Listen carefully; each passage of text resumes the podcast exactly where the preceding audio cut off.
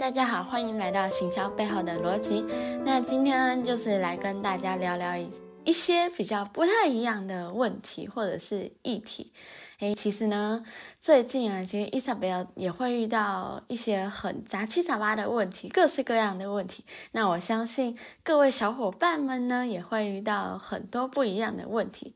其实，在遇到这些问题的时候，我其实当下都会想说，哎，我要怎么样处理这个问题会比较好，或者是说这个问题我要怎么样做才会用最快的效率去解决，并且带给我最大的效益。其实我觉得这一点，其实对于在工作职场中，还有你的生活遇到的困难中，其实是非常有效益的。好，那我们今天有邀请到一位新的神秘嘉宾，那就是 Sunny。那 Sunny，请来跟我们打招呼一下。Hello, everybody！谢谢伊莎贝尔，很高兴来到这个年轻人的节目。好啦，那就是要要请 Sunny 来跟我们。简单的稍微聊一下，那不知道桑尼在以往的过程中有没有什么是你比较自己有遇到的困难，或者是没办法解决的问题吗？这边先讲一下，目前我已经很幸福的退休了，是，那是两年前的事情。那要讲一下，在在十年前的时候，我的工作有了一个变动。下来接行政，那接行政的过程呢，跟前任的行政主管做交接，那交接也只有一天的时间，那交接完之后，我就顺当的处理自己所有的事情。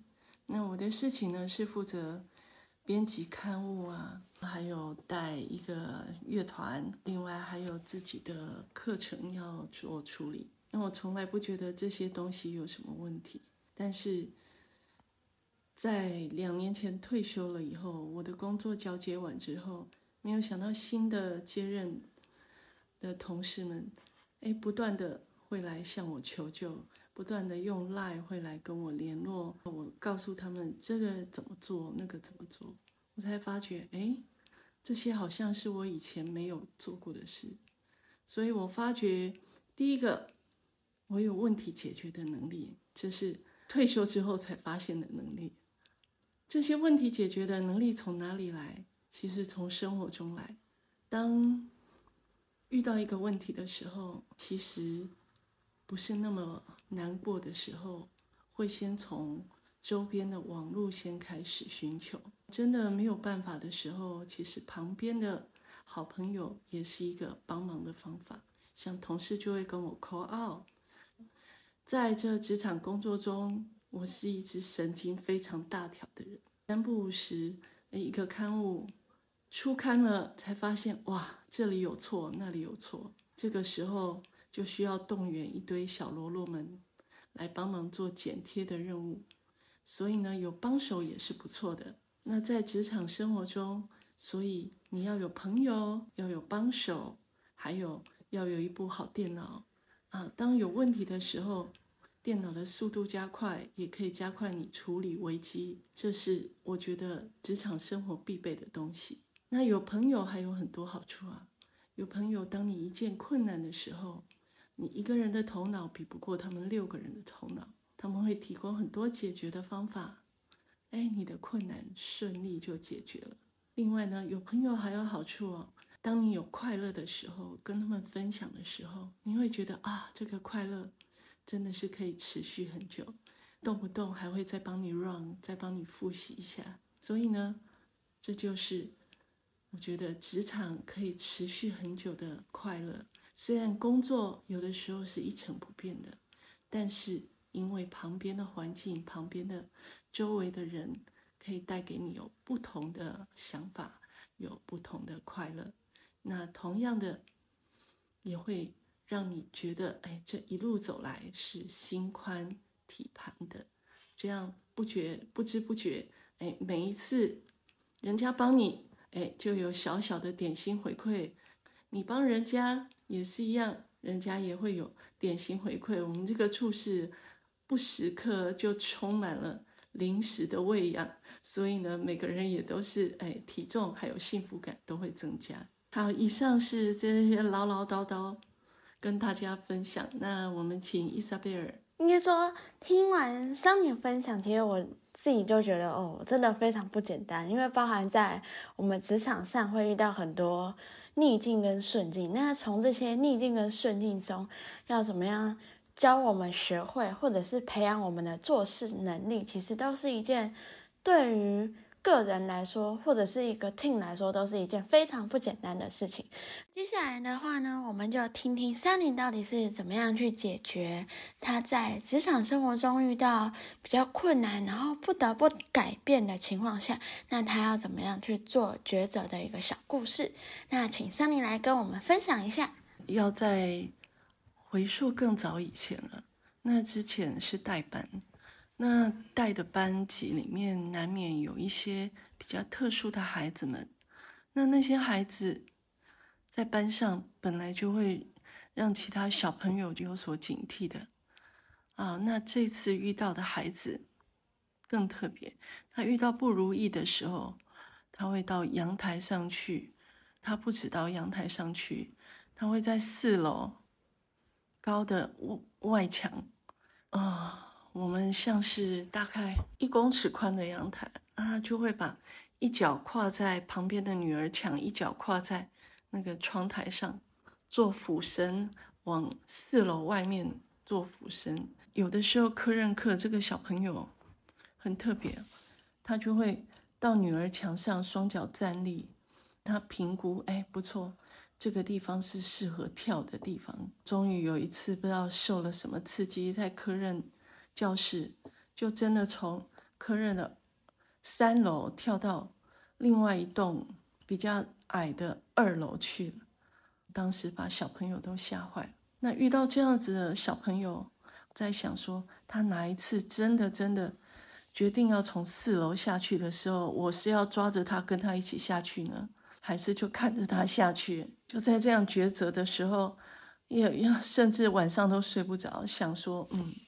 为了这个小朋友，我是不是应该自费建铁窗，把四楼整个那个窗户用铁铁栏杆把它围起来？不然这个小朋友每一次遇到刺激，都用这样来来引起大家关心。不知道真的哪一次真的不小心的时候，他玩过火的时候，是不是我们也会跟着一起走？那在这样睡也睡不好，吃也吃不好的情况之下。每天还要面对他跟其他同学的冲突，还要面对他家长的关心，那还有科任课也不能放心的状况下，这个时候旁边的同事给了我一道曙光，他告诉我说：“嗯，有一个东西，他可以无时无刻的陪伴你，而且在你最需要他的时候，他一定不会撇弃你。”所以他就让让我认识了我的信仰。现在目前的信仰是基督，他把基督带给我。他说：“你不要紧张，我们就很简单，我们就要呼求主名就好了。”就这样，每一次遇到事情，他就带着我呼求主名。没有想到，每一次虽然有这么大的事情，每一关冲突慢慢慢慢都过去了。就是这么奇妙的转变，把我的教学人生带到一个稳妥的境界。那后来虽然班上也是有一些特殊的学生，但是有了这这个信仰之后，让我的教学职场并不孤单。在带领孩子的时候，不知道方向的时候，遇到挫折的时候，他就是我最好最好的依靠。就那么简单，只要呼求主名，不知道怎么的，呼求完之后，整个环境、整个心态就放松了，每一个事件都可以平安的度过。所以这边也是要跟大家分享，你有一个信仰，这个信仰也是可以带过你每一次的冲突，每一次的危难，都是靠着它慢慢走出来。很多时刻是自己要去面对很多的状况，爸爸妈妈还有你的朋友不可能随时随地会在左右，但是这个神就是不一样，只要你想到他，呼求他，跟他倾吐，他是不负我们的。所以在这里，嗯，也是要非常感谢我的同事带领我认识这样子的神，是。感谢桑尼跟我们分享那么多。其实就是听完桑尼的故事，当然也会有很多困难的事情。包含这些困难的事情呢，其实带给我们，也许当下我们怎么想都想不开，或者是说真的想一想起来就很痛。可是如果当我们有了一个稳定的方向，或者是有一个追求的时候，或者是有一个更明确的目标跟。能量的时候，其实呢，我们自然这些问题都不再是问题。当然，有些时候我们可能还是会会觉得，哎，自己好像。跨不过去，或者是说，哎，这件事情，或者是这个 project，我们其实没办法完成。那当我们在没办法的时候，其实呢，还有另外一个方法，那就是可以跟我们的上级主管，或者是跟我们的同事朋友来跟他们请教，并且询问他们要怎么样去做解决。那当你在询问跟请教的过程中，或者是在你找寻的过程中，其实这些问题或者是你的思绪，其实就会渐渐的跟我们打开，或者是往更更进一步来去做发想哦。那如果今天的集数或者是节目你喜欢的话，或者是想要来跟我们一起分享的话，那欢迎在下方留言。那如果有想要听的节目或者是特辑，那也欢迎。下方留言跟我们说，那今天的行销背后的逻辑就到这边啦，那各位下次见，拜拜。